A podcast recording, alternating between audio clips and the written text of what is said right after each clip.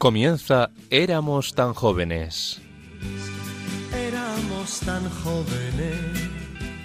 El programa de la Pastoral de los Mayores dirigido por el padre Nacho Figueroa. Y fue la verdadera razón de mi vida, nuestro sueño sin temor. Hola a todos los oyentes de Radio María. En esta tarde de sábado comenzamos un nuevo programa en la solemnidad de la Epifanía, poniéndonos bajo la protección de nuestra Madre y Señora, que contempla todos estos misterios navideños, guardándolos en el corazón.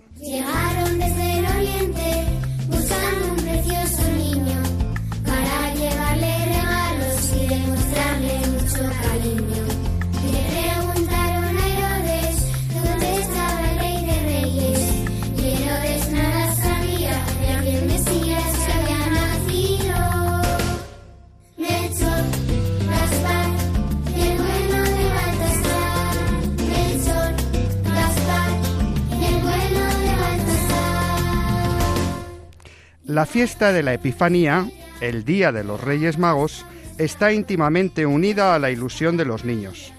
Parece que ellos son los protagonistas de este día. La carta a los reyes, la ilusión por preparar la noche antes todo para recibir a los magos de Oriente. Recuerdo casi con nostalgia cómo de niños sacábamos lustre a nuestros zapatos para ponerlos cerca del balcón de casa para que los reyes nos dejasen allí los regalos. Todo esto llena de luz estos días. No olvidemos que Epifanía significa manifestación. Y esto significa que los protagonistas de este día no son los niños, tampoco lo son los magos de Oriente, el auténtico protagonista, no sólo de este día, sino de todos los días de este recién empezado año nuevo, no es otro que Jesucristo, que hoy se ha manifestado a los magos, que son el símbolo de todas las naciones. Así, celebramos en este día la manifestación de Jesús, el Salvador, al mundo pagano, representado por los sabios de Oriente. Esto nos desvela el sentido de su venida a la tierra. La misión es ofrecer la salvación a todas las gentes, de todos los lugares, de todos los tiempos, también a nosotros, que no somos el pueblo de Israel, pero hemos recibido el don de la fe en Jesucristo, enviado del Padre para la salvación del mundo. Estos personajes, los magos, significan la necesidad de los humanos de encontrarse con el verdadero Dios desde la realidad de la vida de cada uno. Cada persona ha de preguntarse siempre dónde y cómo se presenta Dios en su vida. Los magos abandonan su casa y su país, simbolizando el camino que realiza el que quiere encontrarse con el Señor. La estrella que les guía es la luz de la fe, la llamada de Dios que comienza a iluminar la oscuridad de su situación religiosa. Llegados a Jerusalén, los sabios dan testimonio de la llamada de Dios. Hemos visto su estrella y venimos a adorarlo. Lo adoraron como a Dios postrados en tierra. Abrieron sus cofres y le ofrecieron como regalo oro, incienso y mirra. Los sabios de Oriente reconocen al Mesías en aquel niño desvalido y pobre. Los dones que ofrecen al niño son el símbolo de su propio reconocimiento, agradecimiento y ofrenda de sí mismos y de sus vidas. Adorar es, así, reconocer y agradecer el don de la vida en Dios.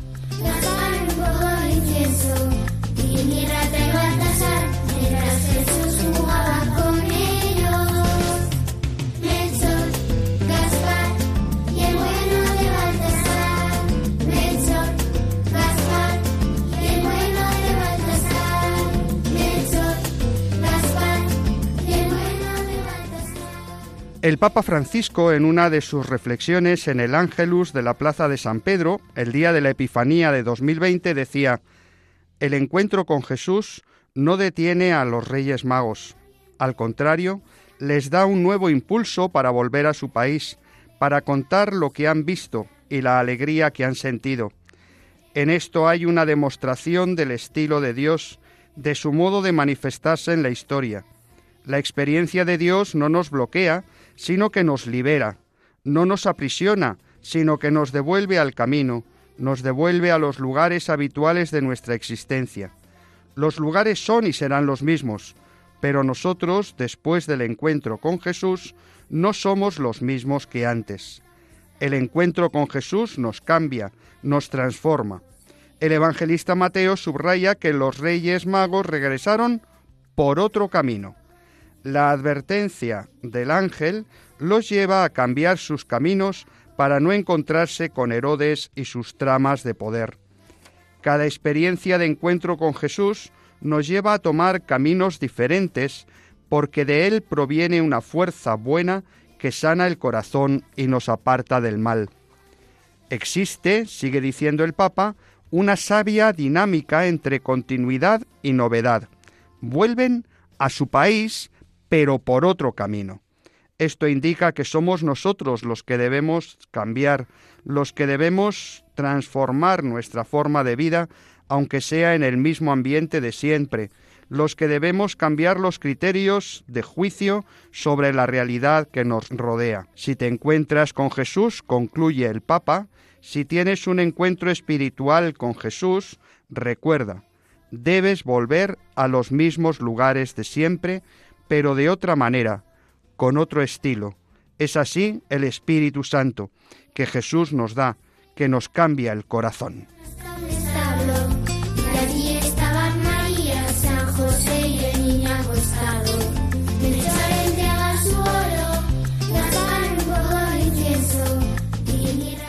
Buenas tardes, querido amigo Jaime Tamarit, presidente de Vida Ascendente. Buenas tardes, Nacho. Encantado de estar contigo en la celebración de esta Epifanía. Y feliz Lo más nuevo. hermoso la Navidad. Feliz año nuevo. Jaime nos llevará, como siempre, a su rincón de gustar para conectar por medio de la música con este final del tiempo de Navidad penetrando en el misterio de la Epifanía. Nuestras amigas Ana Marqués y Mercedes Montoya nos pondrán, como siempre, al día con noticias relacionadas con los mayores. Con Juan José de la Lastra, en su sección Personas y Personajes, nos acercaremos a la historia del marino Felipe González de Aedo, el cántabro que hizo historia en la isla de Pascua. Por fin, con Victoria Pascua, solucionaremos la pregunta que nos hacía en el anterior programa y nos seguirá hablando de los orígenes del monacato en Tierra Santa, esta vez de la mano de los monjes y monjas de Belén. Así que, antes de nada, como a lo largo del programa iremos dando las pistas para saber sobre el monasterio del que hablaremos en el próximo programa, Victoria nos da la primera de ellas. Buenas tardes y feliz año nuevo, Victoria. Muy buenas tardes, feliz año nuevo a todos nuestros oyentes. Como la semana pasada os preguntábamos por dos monjas, esta os preguntamos por un famoso monje. El personaje que hoy tenéis que adivinar lleva el nombre de un anciano, el que tuvo en sus manos a Jesús cuando le presentaron en el templo de Jerusalén, aunque éste no era de Jerusalén, sino de Alepo, en la actual Siria. Una pista muy interesante para todos los que nos escucháis. Y como no olvidamos que los verdaderos protagonistas de nuestro programa sois vosotros, esperamos vuestros mensajes en el WhatsApp 634 423 664 o en el correo del programa éramos tan jóvenes arroba radiomaria.es. Y si no tenéis internet, recordad que nuestra dirección postal es Radio María, éramos tan jóvenes, Paseo de Lanceros 2, primera planta, 28024 Madrid. Estamos en Radio María, os habla el padre Nacho Figueroa y esto es Éramos tan jóvenes.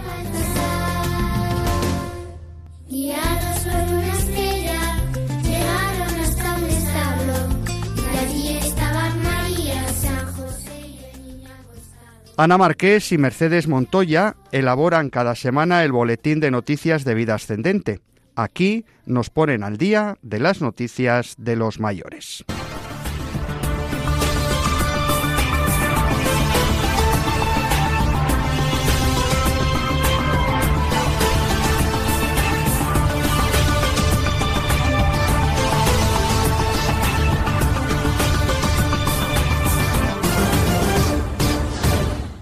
¡Feliz Año Nuevo desde de las noticias de mayores para los mayores. En España hay ya más de un millón de conductoras mayores de 65 años. La asociación UNESPA, Unión Española de Entidades Aseguradoras, ha destacado a través de su iniciativa de divulgación Estamos seguros que las mujeres representan un 26% del total de los conductores habituales de vehículos a motor. Además, también ha remarcado que las mujeres poseen el 30% de los turismos que hay en España, datos que ha obtenido analizando la información suministrada en las pólizas de seguro de automóvil. En España hay ya más de un millón de conductoras mayores de 65 años, 700.000 más que hace 12 años. La salud de los trabajadores senior regular en lo físico y muy potente en lo psicológico. El Observatorio Generación y Talento ha presentado las conclusiones del estudio Salud y Bienestar Intergeneracional en el ámbito laboral, que desvela que los trabajadores de cuatro generaciones en España tienen problemas de salud psicológica. El estudio asegura que aquellos que se enfrentan al nuevo desafío que es la jubilación sufren cierta incertidumbre. Su salud física es regular y es una generación que no ha tenido una cultura de prevención como la tienen otras. El estudio revela que es una generación con una salud mental muy potente y eso tiene que ver con todas las habilidades que han ido desarrollando a lo largo de su vida. Estamos hablando de los valores de las tradiciones, de la sabiduría, del compromiso y también de estabilidad económica. Todo ello les aporta el suficiente equilibrio como para abordar mentalmente bien los retos vitales. Esta generación también le da muchísima importancia a la salud relacional. Se apoya muchísimo en la familia y los amigos.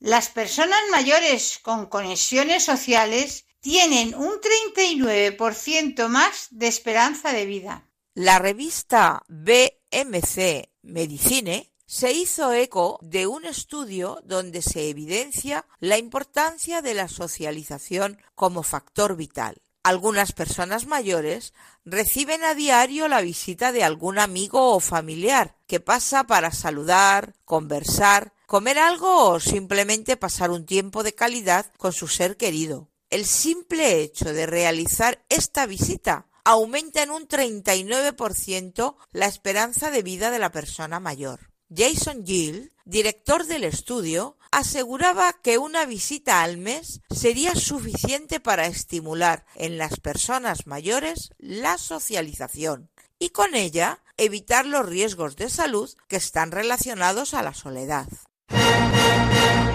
Internet suma un millón de senior al año. En un lustro, la brecha digital habrá desaparecido. 12 millones de mayores de 55 años son digitales y se conectan a Internet para leer la prensa e informarse, acceder a la banca online o ver contenidos multimedia.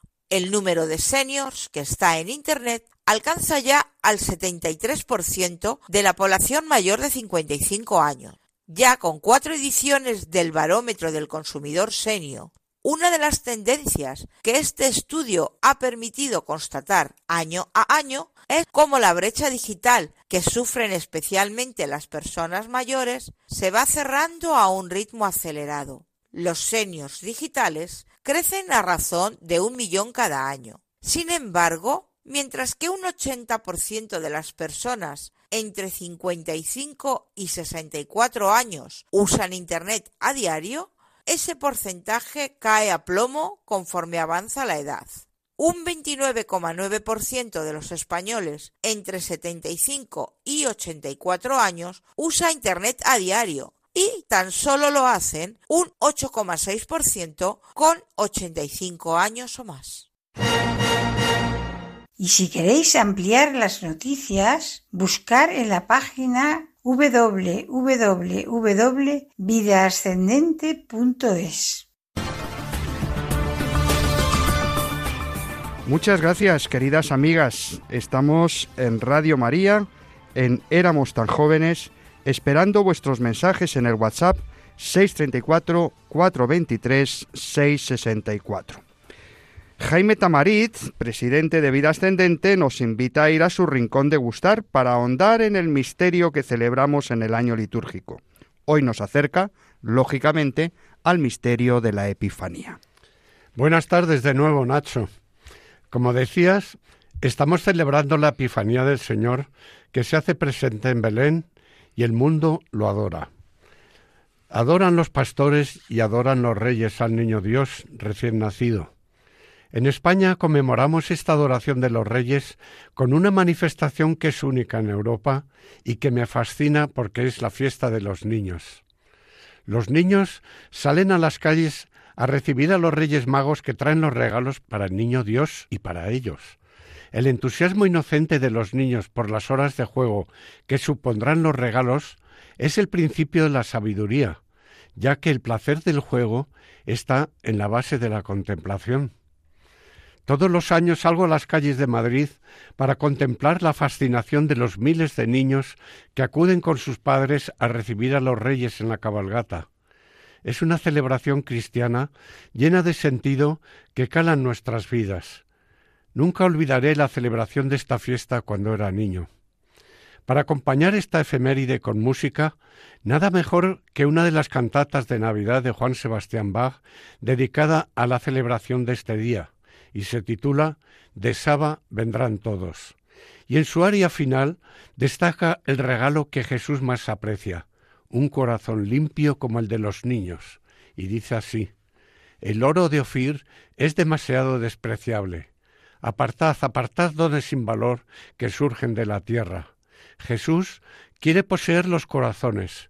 Ofrécelos, oh cristiandad, a Jesús en el año nuevo.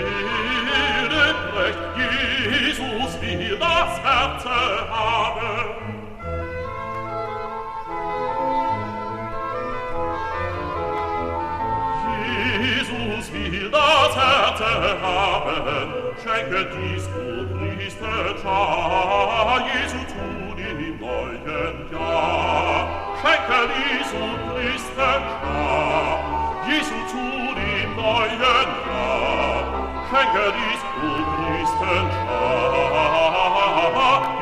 Jesu, zu den neuen, ja, zu den neuen, ja.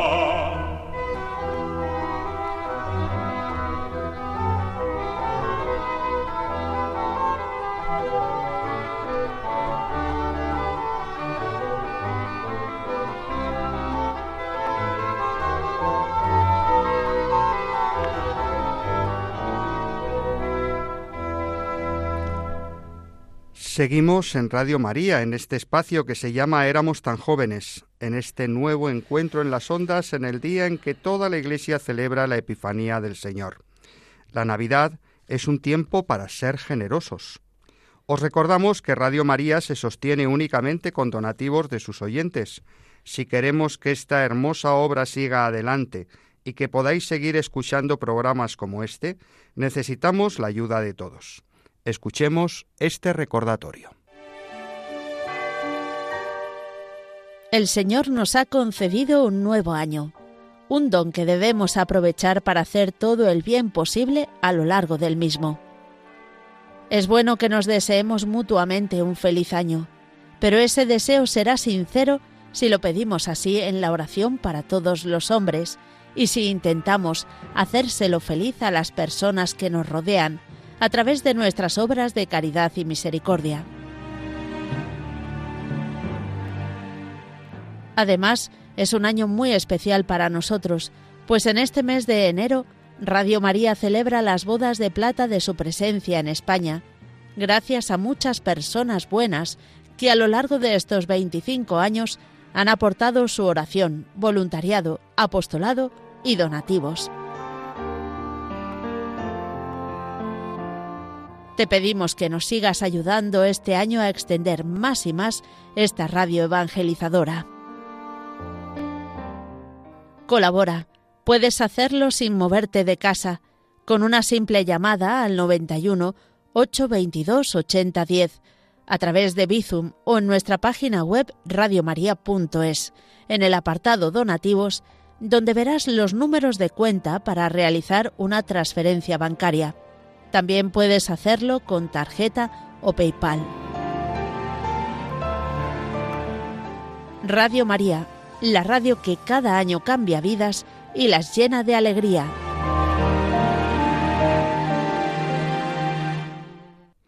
En nuestro itinerario por los orígenes del monacato, nuestra colaboradora y experta en peregrinaciones, Victoria Pascua, hoy nos vuelve a llevar a Tierra Santa. Nos sentimos como los magos que, llevan, que llegan a Belén con sus mejores obsequios. Con Victoria nos ponemos en modo viaje.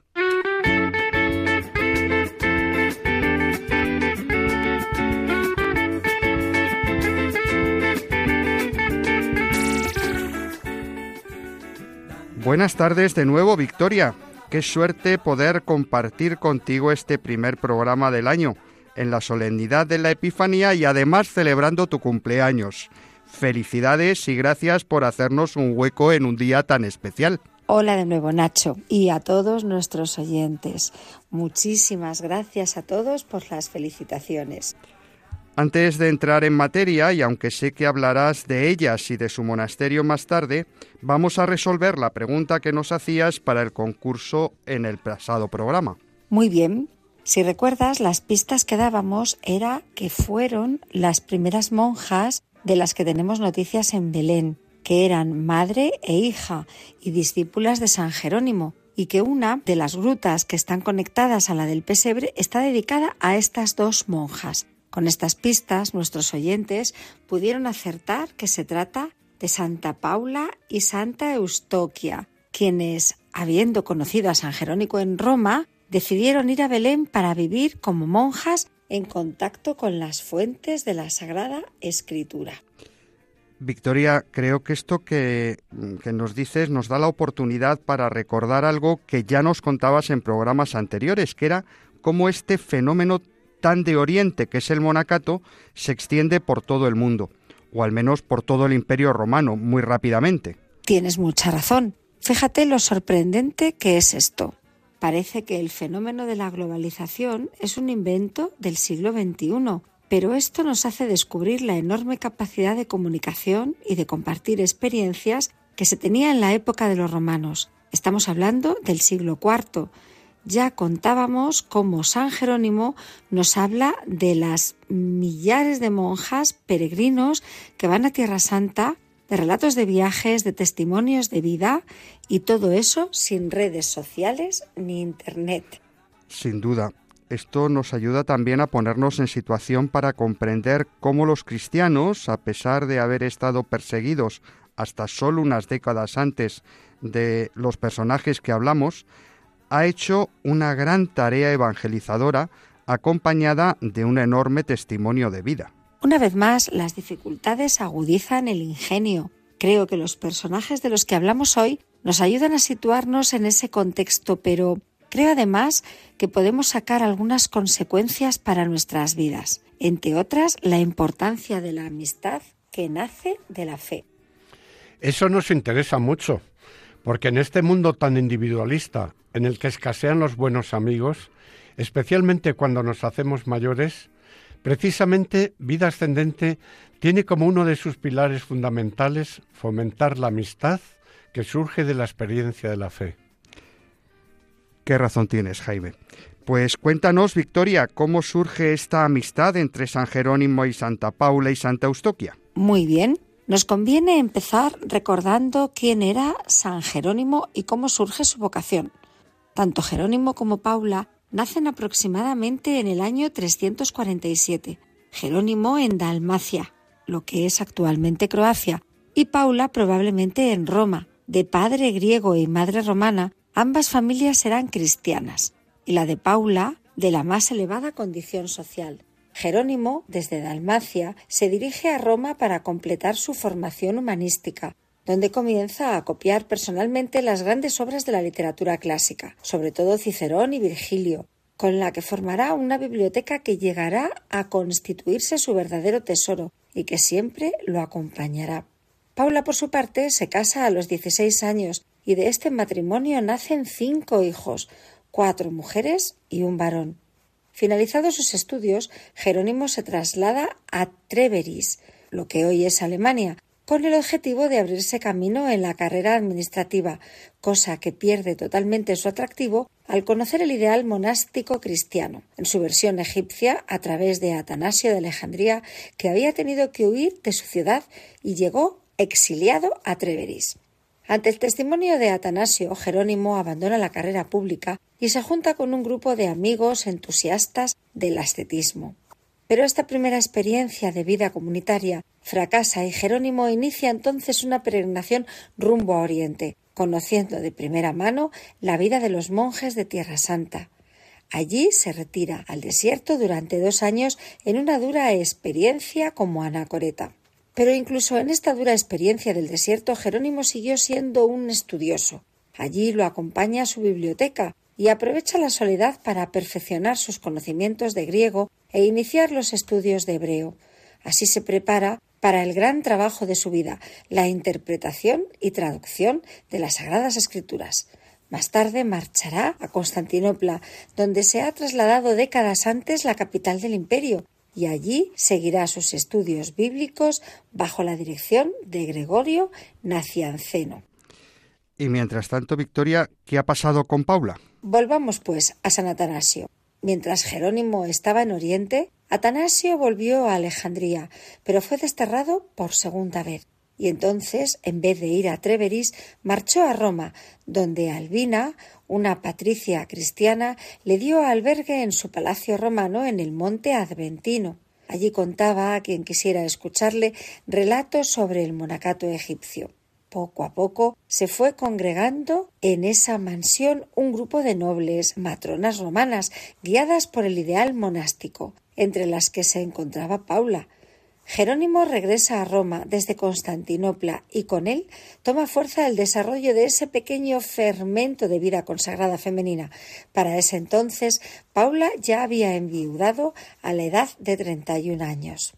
Las damas comienzan a recibir de San Jerónimo unas charlas sobre la Biblia, que se convierte en una especie de centro de estudios bíblicos femenino, el primero en la historia. Las clases de Jerónimo produjeron una profunda conmoción tanto en Paula como en su hija Eustoquia. Era el año 384. Paula tenía 37 años. El palacio de Paula se transforma en monasterio, como antes había ocurrido con el palacio de Albina.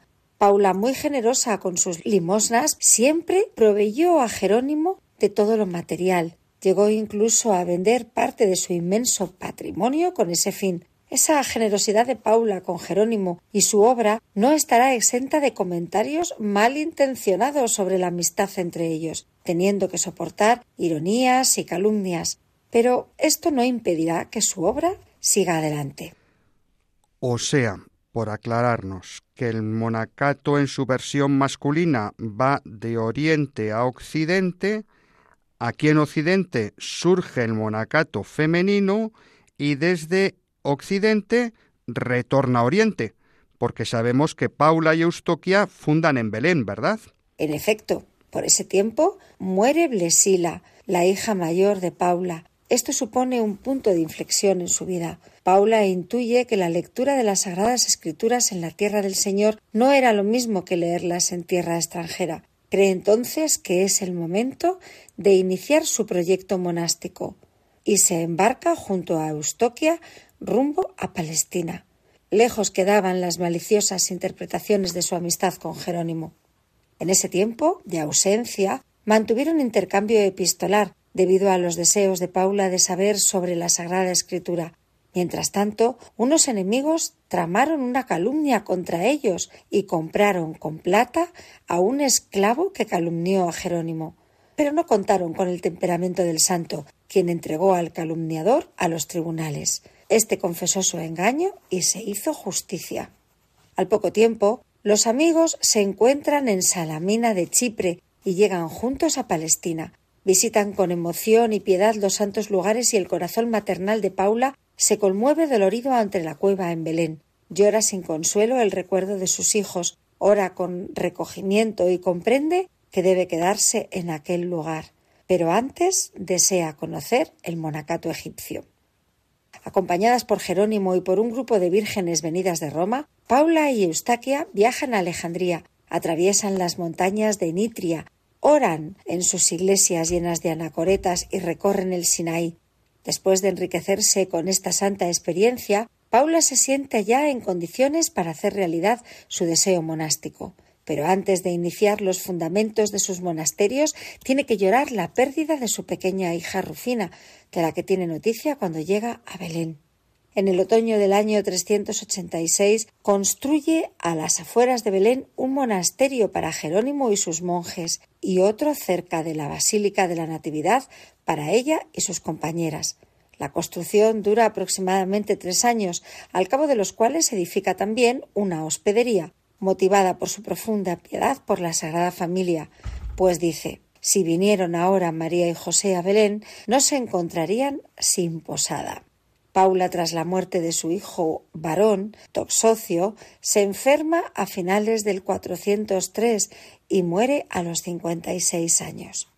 Para que nos hagamos una idea de la profunda amistad entre Paula y Jerónimo, recordamos una de las cartas que éste escribe tras la muerte de aquella. Si todos los miembros de mi cuerpo se trocaran en leguas y mi organismo entero resonara con voz humana, nada pudiera decir que correspondiera a las virtudes de la santa y venerable Paula. Adiós, Paula, y ayuda con tus oraciones la postrera vejez del que te ha rendido siempre culto. Tu fe y tus obras te unen a Cristo. Sobre tu sepulcro he hecho grabar un epitafio, a fin de que donde quiera llegue mi palabra, sepa el lector que tú has sido por mí loada y que estás sepultada en Belén. Qué historia más bonita, Victoria. Antes de terminar la sección, danos la segunda pista del concurso. Pues ahí va. El apelativo por el que es conocido este monje se debe a que pasó la última parte de su vida como anacoreta, subido a una columna para estar en su oración más cerca del cielo. Pues ya tenemos dos pistas. Este personaje llevaba el nombre de un anciano, el que tuvo en sus manos a Jesús cuando le presentaron en el templo de Jerusalén, aunque este no era de Jerusalén, sino de Alepo, en la actual Siria, y su apelativo se debe a que pasó la última parte de su vida como anacoreta, subido a una columna para estar en oración más cerca de Dios. Victoria, esto se pone muy interesante. Daremos una tercera pista al final del programa. Hasta ahora. Pues hasta luego, Nacho. En un ratito damos la tercera pista. Estamos en Radio María en este espacio que se llama Éramos tan jóvenes, en esta tarde de sábado, esperando vuestros mensajes al WhatsApp 634-423-664. Jaime Tamarit, presidente de Vida Ascendente, nos sigue llevando a su rincón de gustar para ahondar en la contemplación del misterio de Dios que se manifiesta a todas las naciones en la Epifanía. Los magos no solo llevaron regalos a Jesús, cuando se presentan a Herodes dicen hemos visto salir su estrella y venimos a adorarle. Por tanto, la Epifanía es sobre todo tiempo de adoración. Efectivamente, Nacho. Lo esencial que los mayores no debemos perder de vista en esta celebración es la adoración. Contemplación y adoración son la esencia de esta jubilosa celebración.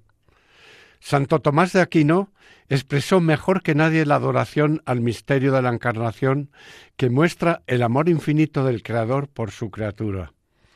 A este magnífico poema de adoración le puso música el compositor italiano del siglo XVIII, Juan Bautista Pergolesi, con su también magnífico motete Adoro te devote. Las primeras estrofas rezan así en esta magistral versión en español por Monseñor Don Ángel Morta, que fue obispo auxiliar de Madrid. Dice así, Adórote devotamente, oculto en este cándido accidente.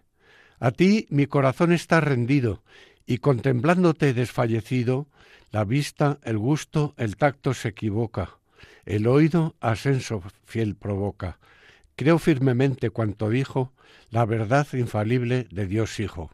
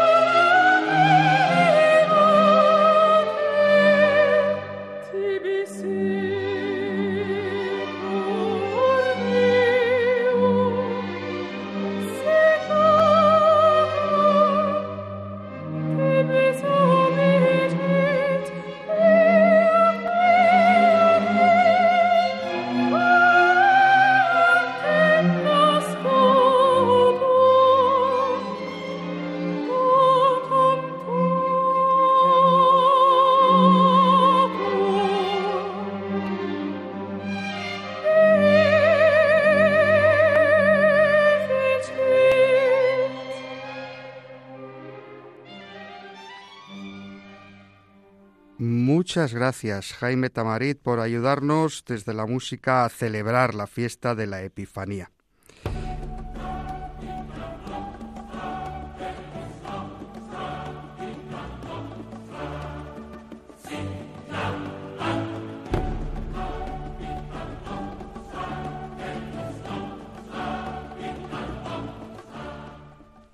En su sección Personas y Personajes, Juan José de la Lastra nos da a conocer a personajes españoles que, sin ser demasiado conocidos por el gran público, tuvieron relevancia en algún momento histórico. Hoy nos habla de Felipe González, pero no del que fue presidente del gobierno en un pasado cercano, sino del marino Felipe González de Aedo, un cántabro para la historia. Juanjo, te escuchamos. Muy buenas tardes a todos los oyentes de este programa. Vamos con la historia. Seguro que todos habéis oído hablar, incluso algunos la conoceréis, de una bella marinera en el norte de España que se llama Santoña. En Santoña nació Juan de la Cosa, ilustre marino y piloto de la carabela que llevó a Colón a América en sus dos primeros viajes. Nació también el almirante Luis Carrero Blanco, que fue presidente del gobierno de España y murió hace 50 años víctima de cobarde, como todos, atentado terrorista.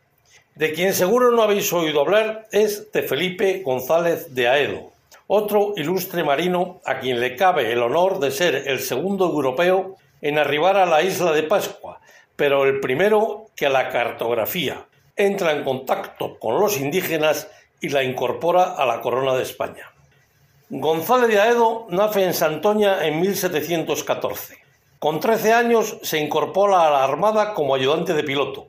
Realiza viajes a América y en 1733 es ascendido a segundo piloto y destinado a la campaña de Nápoles, donde participa en varias acciones de combate. Y un año más tarde asciende a primer piloto. En 1738 ya tiene una enorme experiencia en navegación y combate naval y es enviado a Cartagena de Indias a bordo del navío Dragón y se pone a las órdenes del almirante Blas de Lezo. En 1739 Inglaterra declara la guerra a España, que es la llamada Guerra del Asiento y también de la oreja de Jenkins. Todo es consecuencia de las ambiciones inglesas de hacerse de malas maneras, como casi siempre robando, con las posesiones y las líneas de comercio españolas con América. Os explico brevemente. Todo empieza con la excusa de que el capitán español Julio León Fandiño, en un acto de control rutinario de la piratería, corta la oreja del corsario contrabandista al servicio de Inglaterra Robert Jenkins, quien se presenta en el Parlamento con la oreja en la mano. Inglaterra envía una flota colosal, la mayor flota conocida hasta que se reunió la del desembarco de Normandía. La flota tiene como el mando al almirante Edouard Vernon.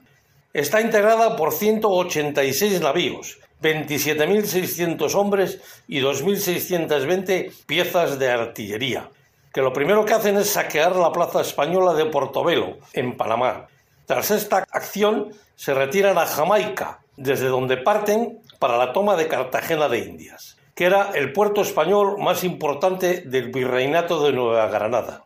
Crecidos por sus iniciales victorias, los ingleses nunca se imaginaron que les esperaba un hombre invencible, el almirante Blas de Lezo. El almirante Lezo solo dispone de 3.000 hombres. Manda hundir en la boca del puerto sus seis únicos navíos para bloquear la entrada, y destina a los marinos de sus barcos hundidos con las piezas de artillería a posiciones en tierra. Y así nuestro Felipe González de Aedo se le asigna el mando del fuerte de San Pedro, desde el que participó heroicamente en el rechazo a las tropas inglesas en el castillo de San Lázaro. Esta acción de guerra propicia su inmediato ascenso a alférez de navío. Los ingleses sufren una debacle. Pierden varios navíos, pierden 10.000 hombres, mientras que los españoles sufren 800 bajas. Esta acción, como hemos dicho, le propicia su ascenso a alférez de navío. A finales de la década de 1760, el virrey del Perú, Manuel Amat, empieza a recibir información del avistamiento de buques extranjeros, piratas y contrabandistas en las costas del dominio español de Chile y Perú, en la zona del estrecho de Magallanes. Con este motivo decide organizar una expedición con la misión de buscar las islas de Davis, de Luján y la de la Madre de Dios, y comprobar si existen asentamientos extranjeros en ellas, así como la costa de Chile hacia el sur. La citada expedición zarpa del puerto del Callao en 1770 con dos navíos que sumaban unos 600 hombres, 96 cañones. Va al mando de ella Felipe González de Aedo. Los barcos son el San Lorenzo, capitaneado por él mismo, y la fragata Santa Rosalía. Una vez en el mar, ponen rumbo en los 27 grados sur en línea recta, pasando poco más de un mes, unos 3.700 kilómetros que representan 2.000 millas náuticas, avistan una isla que creen que se trata de la isla de Davis. Desde la lejanía la describen como frondosa, con grandes árboles que llegan hasta el mar. Fue un grave error de percepción, pues la citada isla es escasa en vegetación, con árboles bastante ruines. Se habían topado con la isla de Pascua, y los grandes árboles son las gigantescas esculturas llamadas moais. Nadie les dio razón de los moais. Creyeron que eran ídolos, pero ni siquiera los nativos sabía quién los había erigido ni para qué servían. Y esto tiene una explicación que luego os daré. Los nativos les recibieron con agrado, sin signo ninguno de hostilidad, pero a los españoles les llamó la atención que no hubiera ancianos. Nadie parecía pasar de cincuenta años, y no existía una memoria colectiva y mucho menos un texto que contara su historia. Nadie recordaba que cincuenta años antes había arribado a la isla un holandés, Jacob Rongeven, que había impedido que se acercaran a sus hombres ningún indígena e incluso disparó y mató a quince ingenuos nativos que intentaron acercarse pacíficamente a ellos. Pero cuando llegaron los españoles no quedaba nadie que hubiera vivido el episodio, ni crónica escrita del mismo, y los recibieron sin recelo. Y si los Rapanui llegaron a la isla en el siglo IV, el recuerdo de por qué y para qué existían los Moais sencillamente no existía, se había borrado. Cuando se acercaban los barcos a la isla, los nativos encendieron tres grandes fogatas, y González de Aedo prudentemente ordenó descender dos botes para que circunnavegaran la isla e informaran de lo que veían, Mientras se alejaban los botes, los nativos subieron a los barcos y fueron obsequiados con ropas de colores llamativos que les dieron mucha satisfacción, y trajeron consigo frutas frescas, sobre todo plátanos, cocos y más vituallas. Los botes exploradores corrieron la misma suerte. Al amanecer del día siguiente, sus anfitriones les enseñaron la isla a los españoles, que intentaron comunicarse con ellos hasta en veintiséis lenguas, incluso en el euskera de uno de los pilotos, pero no acertaron con ninguna. Entonces, por medio de signos y dibujos, se elaboró un diccionario Rapanui español, con 88 palabras y 10 números, que a día de hoy se conserva en el Museo Naval de Madrid. La isla de Pascua es pequeña y no podía sostener a una población que los marinos españoles estimaron en unas mil personas y descubrieron una costumbre que les sobrecogió. Leo textualmente el relato de la época. Cuando este número está completo, si nace alguno, matan al que pasa de 60 años, y no habiéndolo, se mata al recién nacido. En cinco días se cartografió la isla y se levantaron planos. El 20 de noviembre, aprovechando la llegada de otro contingente militar, los españoles, llevando tres grandes cruces que pusieron en los cerros más altos junto a la bandera de España, tomaron posesión de la isla en nombre del rey Carlos III, incorporándola a la corona con el nombre de Isla de San Carlos en honor al rey. Los jefes locales firmaron con jeroglíficos su adhesión a la corona española y aceptaron al rey Carlos III como su soberano. En este momento se procedió a disparar 21 cañonazos en cada barco. Al día siguiente, la flota abandonó la isla para continuar su misión puso rumbo al oeste y luego al sur, hacia el estrecho de Magallanes. Durante su periplo no encontraron signos de presencia inglesa ni holandesa, y tras una breve visita al archipiélago de Juan Fernández y una segunda visita a la isla de Pascua, regresaron al puerto del Callao en Lima en marzo de 1771. De regreso a España y al mando del navío San Isidoro, participó en la guerra contra Inglaterra, tomó parte en duros combates y acosó sin tregua a la marina inglesa, hasta obligarla a guarecerse en sus puertos, por cuyos méritos fue ascendido a brigadier. Murió en Cádiz en 1802 y su nombre siempre se asociará con la isla de Pascua. Muchas gracias y hasta el siguiente programa.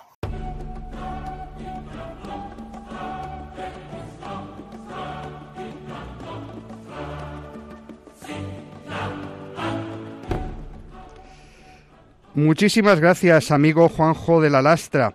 Esperamos ansiosos que este año nuevo nos siga trayendo nuevos acercamientos a la historia. Y no se nos olvida daros la pista para nuestro concurso de los monasterios. Victoria, danos la tercera pista. Aquí la tenemos. El monje de que hablamos, que murió en el año 459, se consideró un gran santo y su fiesta se celebró precisamente ayer, el 5 de enero. Pues muchas felicidades de nuevo, Victoria. Hasta el próximo programa. Pues adiós. Muchísimas gracias. Un abrazo fuerte y hasta el próximo programa. Pues recopilamos las tres pistas. Este personaje llevaba el nombre de un anciano, el que tuvo en sus manos a Jesús en la presentación en el templo, aunque era de Alepo, en la actual Siria. Su apelativo viene de que pasó la última parte de su vida como anacoreta subido a una columna para estar en oración más cerca de Dios. Y murió en el año 459, siendo considerado un gran santo, y su, fiesta se celebró precisamente ayer, el 5 de enero. Recordamos brevemente las bases del concurso. Podéis mandar vuestros mensajes por SMS o, o WhatsApp al 634-423-664 antes del miércoles posterior a la emisión. Por tanto, los de este programa antes del miércoles 10 de enero, incluyendo vuestro nombre y el de vuestra ciudad. Solo anotaremos una respuesta válida por programa. Podéis participar en todos los programas que dure el concurso, teniendo una opción por cada respuesta acertada.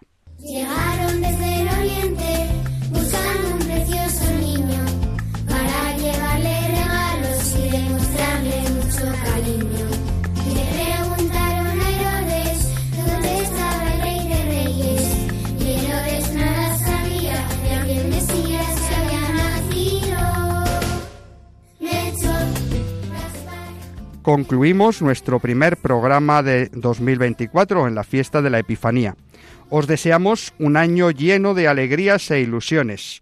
Además, por ser bisiesto, el Señor nos concede un día más para ser santos. Ya sabéis que podéis volver a escuchar este espacio buscando en los podcasts de la web de Radio María por el nombre de nuestro espacio Éramos tan jóvenes. Recordad que podéis escribirnos al WhatsApp 634 423 664 o al correo del programa éramos tan jóvenes.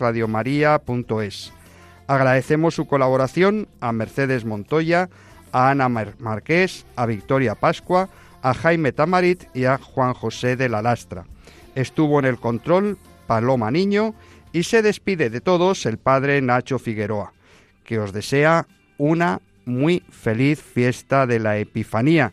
Que el Señor Jesús y su Madre la Virgen sigan cuidando de todos sus hijos, especialmente de los ancianos más débiles, y acompañen a los que se sienten más solos.